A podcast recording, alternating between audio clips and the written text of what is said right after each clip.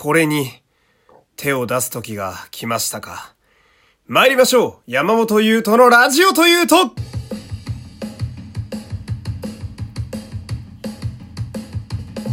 どうも皆様こんにちは。声優の山本優斗でございます。第217回目の山本優斗のラジオというと始まりました。よろしくお願いします。さあ、えー、今日はまあいつもと違ってえー、夕方頃の収録になっておりましてね。まあこれを流す頃はもうほぼ夜かなっていう、まあ、そんな時間になってるわけなんでございますけれども、えー、今日はですねまあ例のあれということで、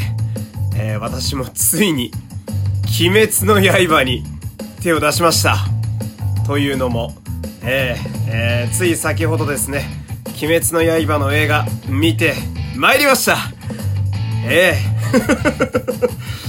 まあそのまあここ3年ほどで私が学んだことの一つなんですが、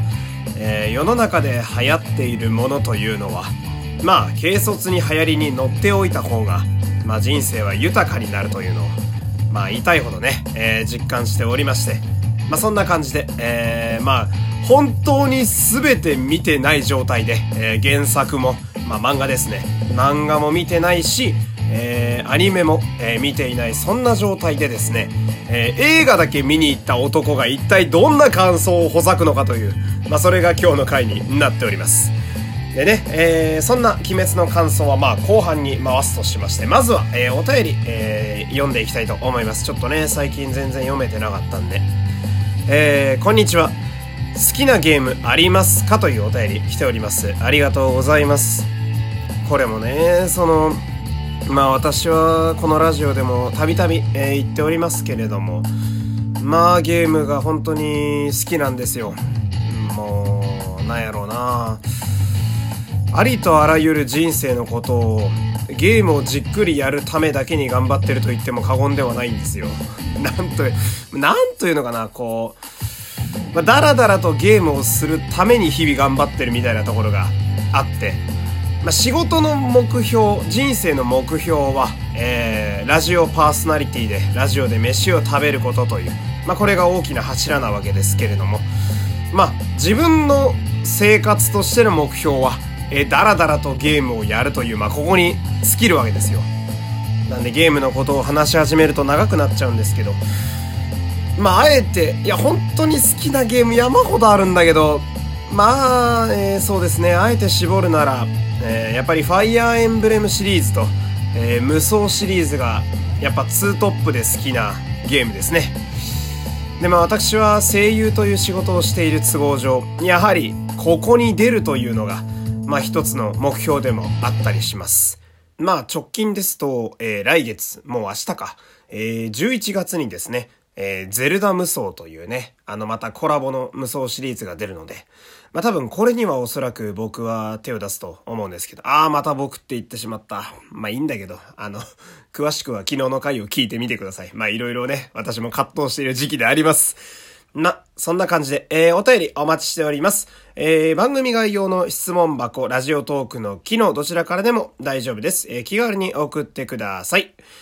そして、えー、今日もフォロー、いいね、SNS での、SNS でのシェア、言えない、えー、よろしくお願いします。えー、そして私普段は、えー、フリーで声優の仕事をやっております。えー、声の案件もしありましたら、ツイッターの DM までお願いします。さあ、今日のトークテーマ参りましょう。流行り物。というわけでね、えー、先ほども言いましたけれども、えー、ついさっきまで私は、鬼滅の刃の映画を見てまいりました。で、くどいようですけれども、私は原作も漫画も、えー、まあ漫画だな。漫画もアニメも、えー、ね、一切情報を入れずに見に行きました。私が知っている情報で言うと、えー、かまど炭治郎というキャラクターが主人公で、ねずこというお付きの人がいて、えー、主人公が花江夏樹さんが演じられているという私の情報はこれだけです で、まあ本当に見る前にいろいろな方からいろんな意見を伺いました。えー、まあアニメとか漫画の続きの話なんで、何も見てないまっさらな状態のやつが行くには、まあそんなに楽しめないんじゃないかという意見と、いや、初見で行っても全然泣けるぐらいには面白いから早く見に行ってくれという、まあ本当に様々な意見を周りにいただきましてね。ほんならまあ、やっぱ一回見に行くかという、まあ見に行ってみてどんなんやったかなっていう、まあそんな感じなんですけど、まあ結論から言うと、めちゃめちゃ泣きましたね。いやーなんかわかりやすく単純な男だなと我ながら思いますけれども。いやー、あれ、めっちゃ面白いね。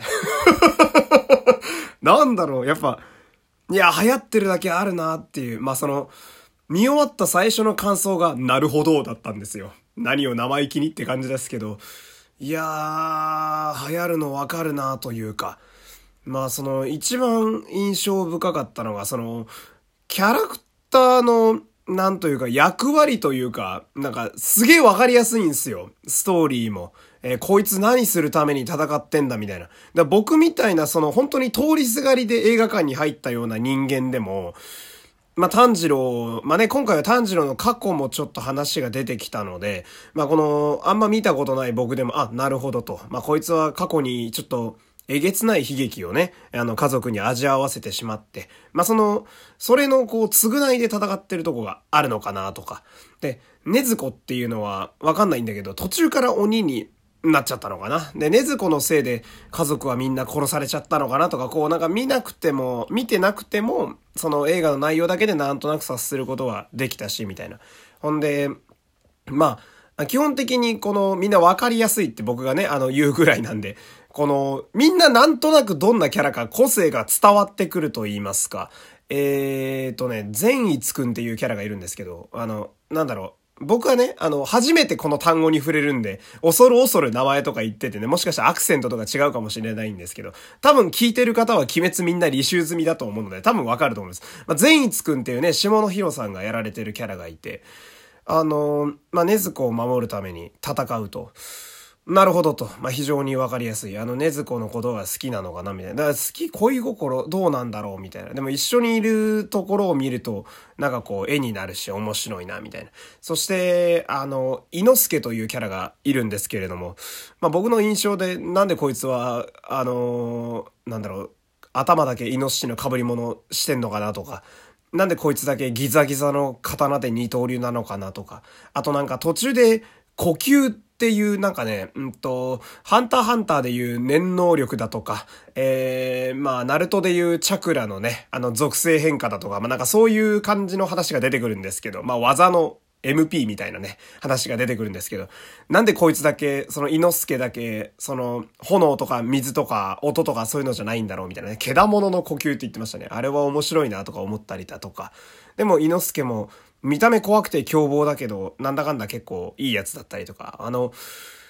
なんかね、これネタバレ言っていいのかな？まあ、なんか、まあ、なるべく確信に触れないようにはしますけど、伊之助が涙をこらえてる場面が正直一番胸にきたっていう、その、涙を見せなさそうなやつが泣こうとしてるところに弱いんだな、みたいなのをちょっと自分でも学んだりだとか。ほんで、まあ、今回の主役なのかな？煉獄さんってキャラが出てくるんですけど、なんか、まあ最初見た時はなんだこのくどいキャラはって思ったんですけどね。なんかさ、初見の一番最初の印象がなんだこいつって思ったんですけど、もう終わる頃にはもう煉獄さんでクソほど泣いてました、俺は。もうさ、演じてる日野聡さんがめちゃくちゃいいのよ。俺ごときが言うことじゃないけど。日野聡さんの低音であの感じのキャラ、なるほどなみたいな、そりゃ人気出そうだなみたいな。そして、なんか、なんやろうな、バトルがすごいね、なんか、あの、まあ、UFO テーブルさんっていうね、あの、フェイトとか、あの、作ってる会社ですけど、がやってるんで、バトルシーンはもちろんすごいやろうなっていうので見に行ったんですけど、想像をはるかに超えてたというか、あの、瞬間移動して切るみたいな動きのアニメの作画の凄さが半端なかったですね。で、見終わった後にいろんな人にこう、鬼滅のこと聞いてみたんですけど、あれアニメでもあのぐらい、普通の地上波のアニメでもあのぐらい動いてたらしいですね。そりゃ人気出るわとか思いながら。で、まあその、やばいな、全然時間ないわ。あとその思ったのが、鬼滅僕がすごく一番好感を持った部分はですね、あの、キャラクターの名前とか職業とか考え方がそのまんまキャラの名前になっているので、炭治郎って炭って書くんですけど、炭を焼いてたから多分炭治郎なんだろうなとか、で、煉獄さんって名前がすごい名前ですけど、あの、炎属性、炎の刀で戦うから、煉獄って名前なのかなとか、あと、猪之助は、イノシシ被ってるから名前にイノシシがついてんのかなとかね。善逸くんはなんで善逸くんなのかちょっとまだ僕にはわかんないんですけれども。ほんで、あとは、なんか敵のデザインがすごいいいね。あのー、なんだろう。目に自分のなんかナンバーみたいなやつが書いてあるんですよ。敵の幹部としてのナンバーみたいな。だからパッと見ただけでそいつの階級がわかるんですけど、だからあの、ブリーチでいうエスパーダみたいな感じですよ。例えが全部僕の世代の漫画とかアニメで例えちゃって、これ大丈夫なのかな？そうそう。それもすげえ面白いなと思って。石田明さんの声のガーラみたいなキャラが、てかもうガーラだな。声もガーラだし。みたいなキャラが出てくるんですけど、目に思いっきり強いあのー、字が書いてあって、上限の3みたいな。こいつめっちゃ強いんやって即わかるみたいな。で、案の定めちゃくちゃ強いみたいな。だからそういう、なんだろう、全体的に非常にわかりやすい世界観になっていて、でもハードで、で、かつすげえ、こう胸にグッとくるから、ああ、こりゃ、ハマる人多いし、社会現象にもなるな、みたいな。まあ、初めて見た鬼滅の刃は何というかもう納得納得なるほどなるほどの連続やったっていう、まあ、そんなお話ですね。えー、全然まとまっておりませんけれども、えー、また明日もすいません。よろしくお願いします。山本優斗でした。さよなら、ギリギリです。